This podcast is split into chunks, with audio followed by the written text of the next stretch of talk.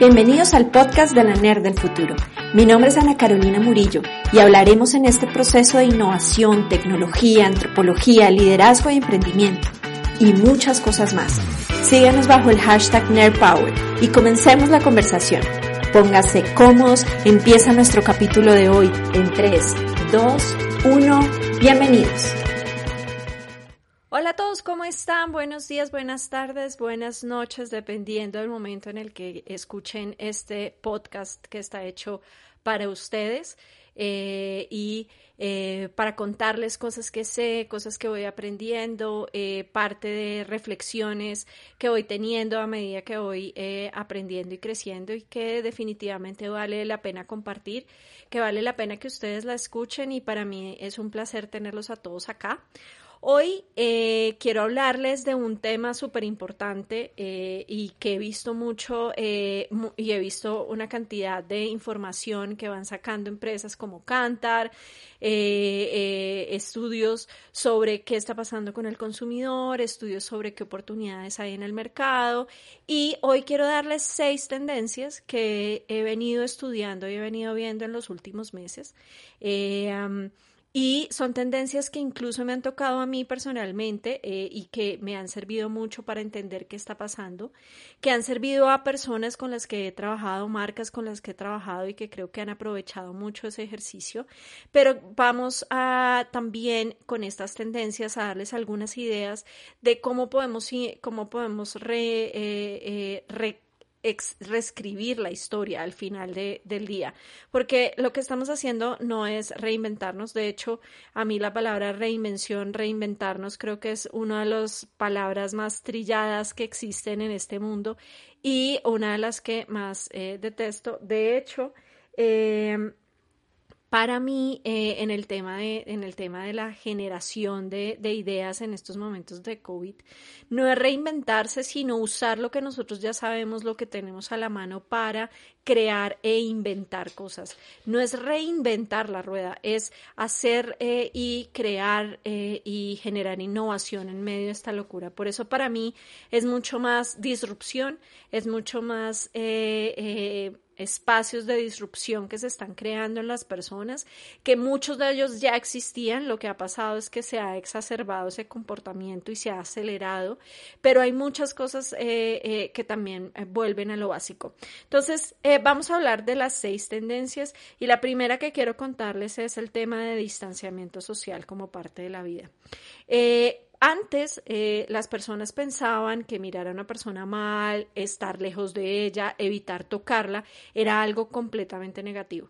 Eh, de hecho, era forma de aislamiento y de bullying para muchas personas y se usaba como forma de aislamiento. Ahora todos vamos a sentirnos de esa manera, porque al momento en que salgamos a la calle, eh, y si usted lo ha hecho, em, usted va a sentir un poco de pánico y va a sentirse un poco estresado y va a sentirse que cuando una persona se le está acercando mucho ya es algo que, mm, sabes que estás eh, eh, eh, quitando mi espacio social. Nuestro espacio social y nuestro espacio personal cambian radicalmente. De hecho, muchos de los estudios de, distanciamiento social lo que nos dicen es que ese, ese espacio personal que era de unos 50 centímetros, eh, incluso eh, eh, va a crecer o se va a triplicar.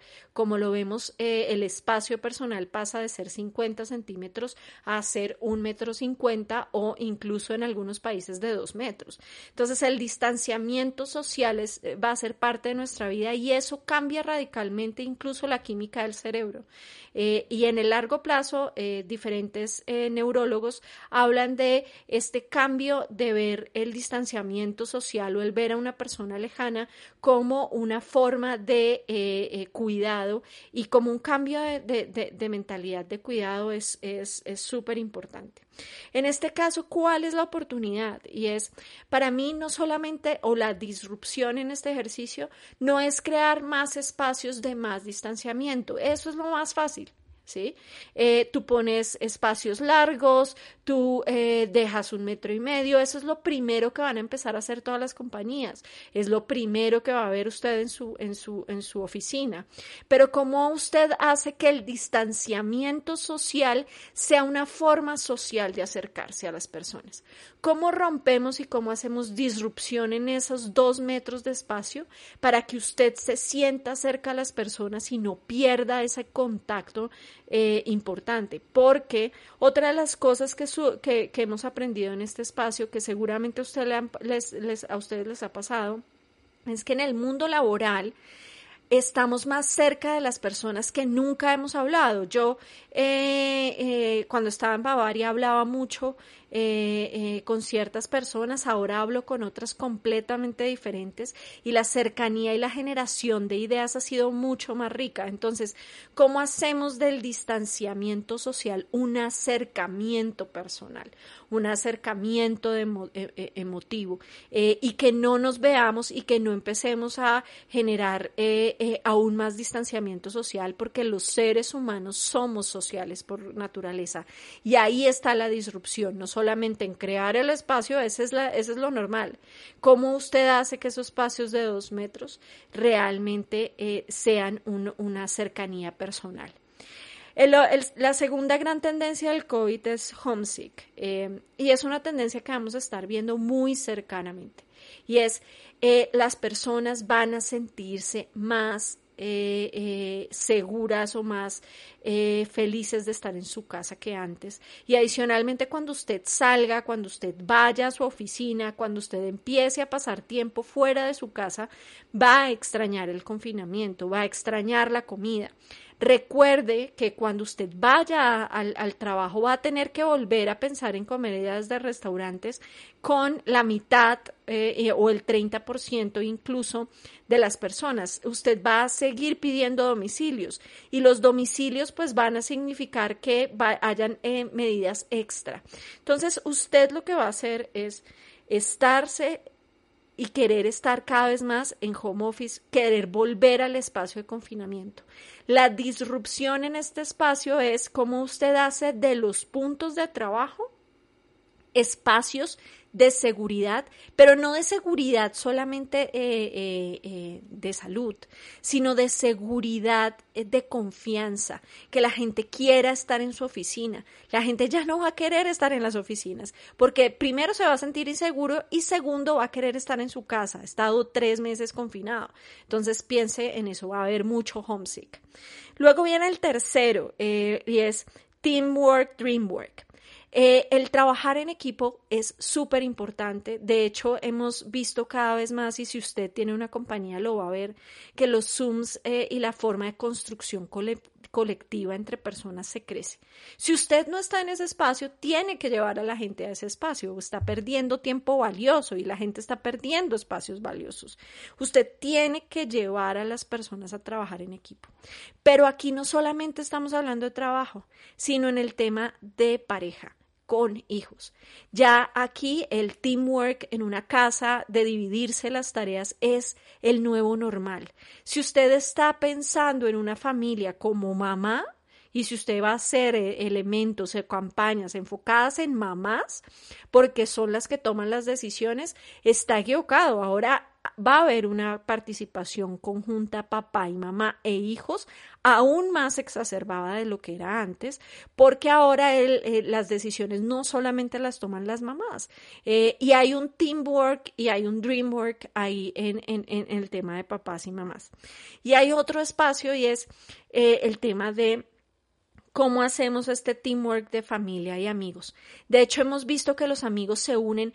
Si usted cumplió años en esta época, le aseguro que usted recibió tres ponques, cinco regalos, porque la forma de eh, conectarse es mucho mayor, por lo tanto, sentarse a hacer eh, eh, o, planear eventos, reuniones familiares es mucho más potente. Entonces, ojo con esto que no solamente estamos hablando de trabajo, estamos hablando de familias, estamos hablando de amigos y de familiares fuera del núcleo familiar. Otro tema que definitivamente hemos visto un montón eh, em, creo que eh, uno de los eh, grandes disruptores de este ejercicio fue el Chato, el restaurante El Chato. Eh, ellos fueron de los primeros en empezar a sacar eh, los ingredientes para que la gente hiciera sus platos en casa. Y esta disrupción ha llevado a otras marcas como Club Colombia, como Andrés Carne de Res, como incluso Krebs recientemente a montarse en este mismo ejercicio para hacer em, cooking en casa.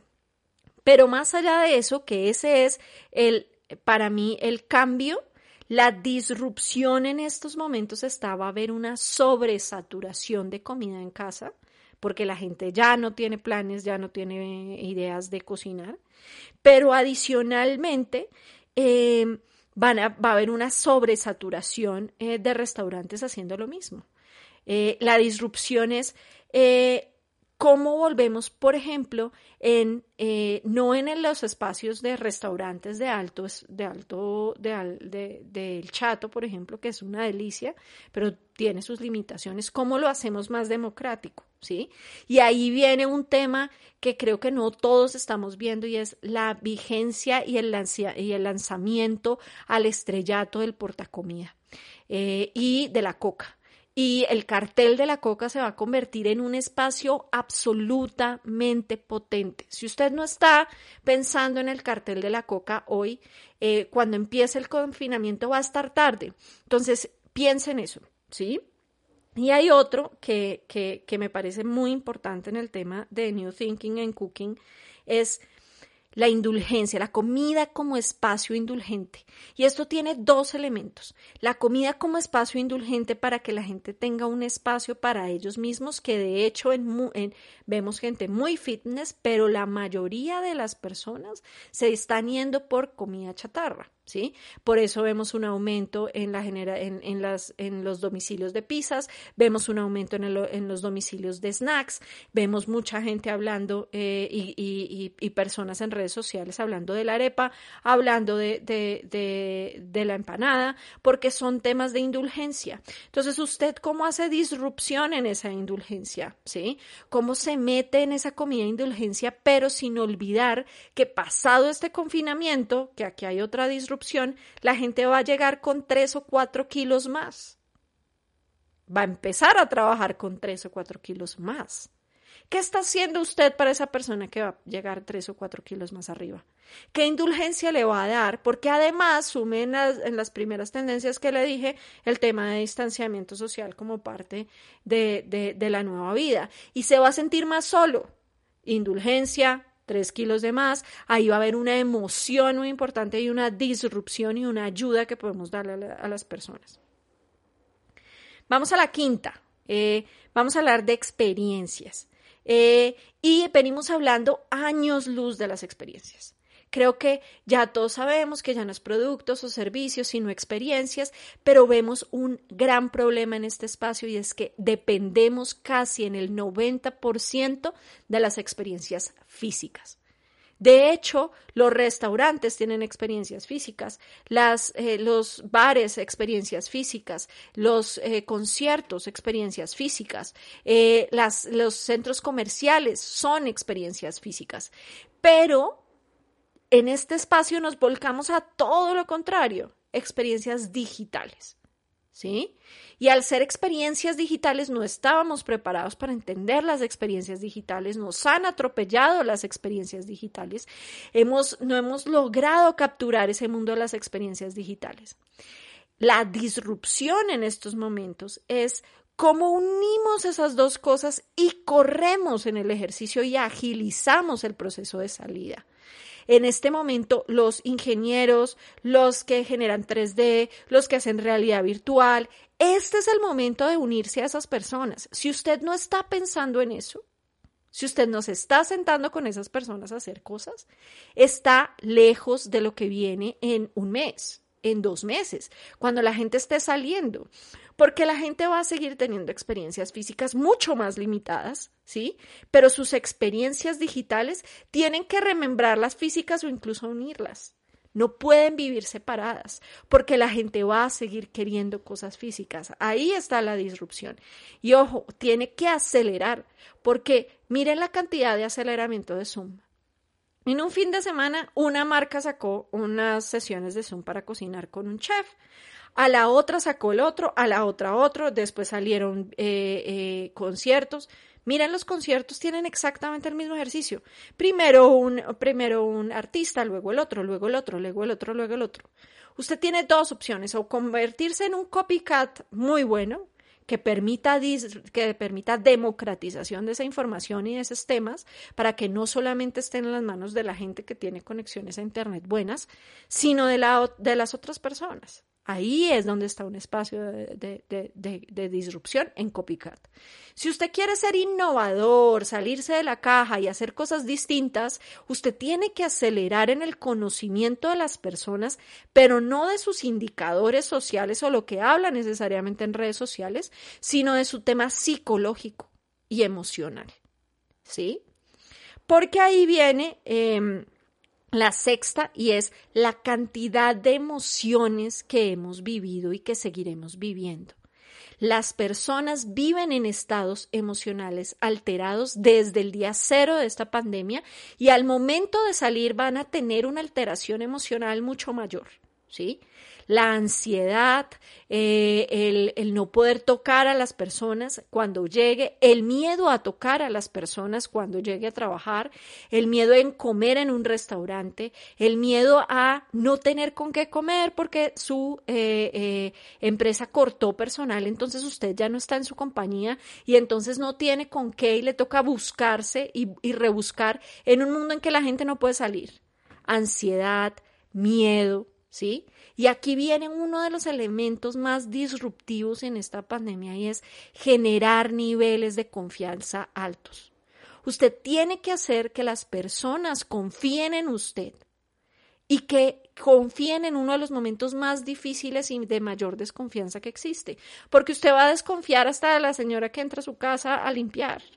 Así no aunque haya tenido coronavirus y así no sepa nada del tema. ¿Sí? Así ella se cuide, usted va a desconfiar.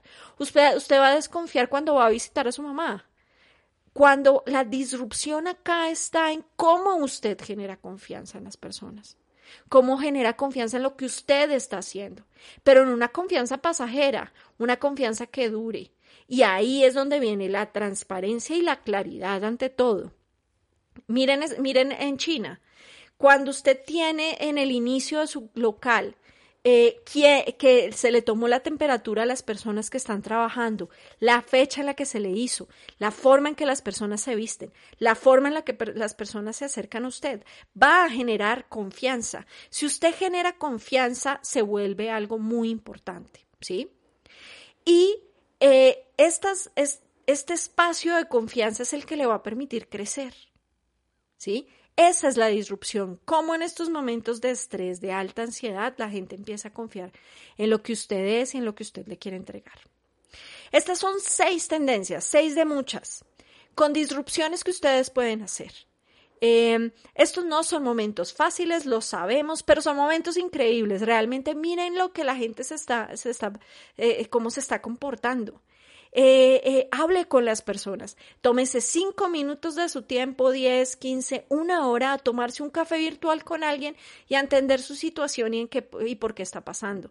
A ser más empático. Eso le va a permitir a usted generar más disrupción.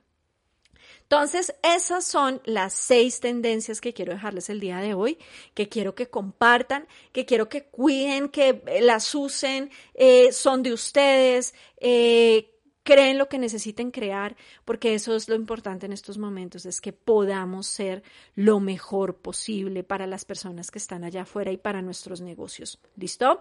Pues muchas gracias. Este fue un podcast corto pero sustancioso, con seis tendencias en las que usted se tiene que montar en disrupciones que seguramente van a venir, en las que estamos viendo. Y eh, quiero contarles también que em, ahora volví a la independencia, eh, estoy feliz, eh, realmente no fue nada fácil este proceso, pero volví a uno de los espacios que me encanta y es crear. y me, estoy creando muy buenos proyectos, tengo par, tres proyectos por ahí que pronto sabrán de ellos, con grandes amigos em, que me han acompañado en estos, en estos años y en estos meses últimos creando y generando innovación. Eh, quédense por acá. Eh, les recuerdo entonces eh, compartir este podcast si le parece importante, si le parece relevante, si hay gente que puede usar esta información para su negocio, bienvenido. Y no olviden eh, escribirme, estoy en LinkedIn como Ana Carolina Murillo, estoy mm, como Ana Murillo Business en Facebook, estoy como arroba aslananda en Instagram eh, y estas son mis redes. Nos vemos dentro de poco y mucha energía positiva. Vamos con todo, señores. Esto no se ha acabado. Estos son nuevas perspectivas. Este es eh, un espacio diferente para, para crear con muchas cosas que debíamos aprender desde antes, pero que nos están obligando desde ya. Muchas gracias y que tengan un buen, un buen día, una buena tarde o una buena noche. Gracias. Chao.